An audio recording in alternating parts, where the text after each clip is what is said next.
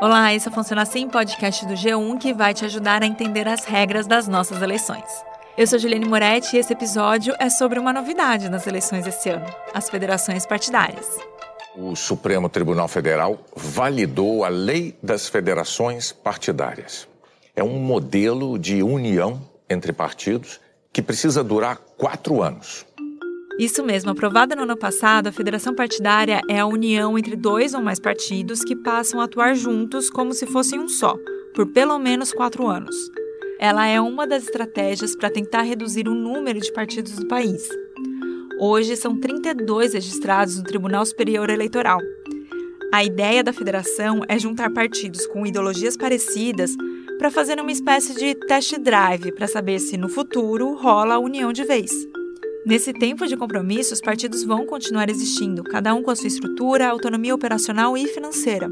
Por exemplo, o fundo partidário, que é a grana que o partido tem direito para bancar as despesas administrativas, é só dele e não da federação. Só que eles vão precisar atuar em bloco no país inteiro e não apenas em um ou outro estado. Vão votar juntos, elaborar projetos e planos de governo, ter um único líder no Congresso e até um estatuto próprio da federação registrado no TSE. Então, por que dois ou mais partidos topariam entrar nessa federação? Bem, além de fazer esse teste para ver se rola ou não a fusão, a federação aparece como uma alternativa às coligações, que ajudavam principalmente os partidos pequenos. Elas foram extintas em 2017 para as eleições proporcionais, as de deputados e vereadores. Tarde da noite, a Câmara aprovou o fim das coligações partidárias, mas só a partir das eleições de 2020. Assim como acontecia com as coligações nas eleições proporcionais, os votos dos partidos que fazem parte da federação são somados como se fossem um só. Isso ajuda os partidos com a cláusula de desempenho, que são critérios que as legendas precisam atingir na eleição proporcional para ter acesso ao tempo da propaganda gratuita na TV e no rádio e ao fundo partidário. Tanto o tempo de TV e rádio quanto o fundo partidário são distribuídos para cada legenda de acordo com o número de deputados que ela consegue eleger e podem ser negociados entre partidos em prol da federação. Diferentemente de uma coligação, que era descartada assim que terminavam as eleições, a federação exige essa atuação em conjunto, por no mínimo quatro anos. E aí, como se forma a federação? Primeiro, os partidos interessados precisam fazer uma votação interna, cada um na sua, para decidir se querem ou não fazer a federação. Com todo mundo de acordo, os partidos precisam se organizar como se juntos estivessem criando um novo partido, até com o estatuto. Nesse estatuto, por exemplo, vão ter itens como o funcionamento operacional da federação, como serão escolhidos presidente, vice-presidente, diretores, os candidatos que vão disputar as eleições, a organização de recursos financeiros e até as regras de divisão do patrimônio da federação, caso ela se desfaça. Depois tem que enviar tudo para aprovação do TSE.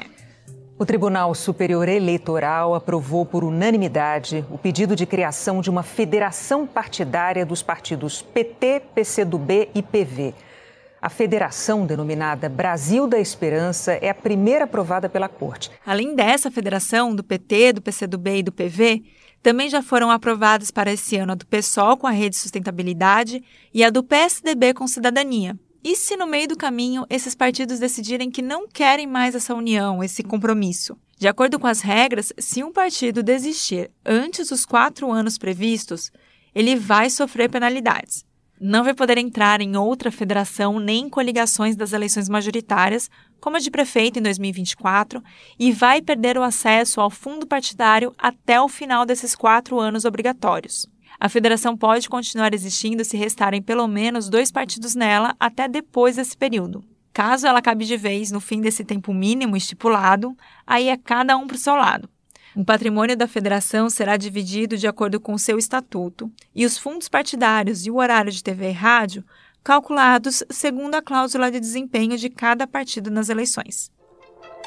O Funciona Assim está disponível no G1, no Globoplay ou na sua plataforma de áudio preferida. Se você gostou desse conteúdo, vale a pena seguir na Amazon ou no Spotify, assinar no Apple Podcasts, se inscrever no Google Podcasts ou no Cashbox e favoritar na Deezer.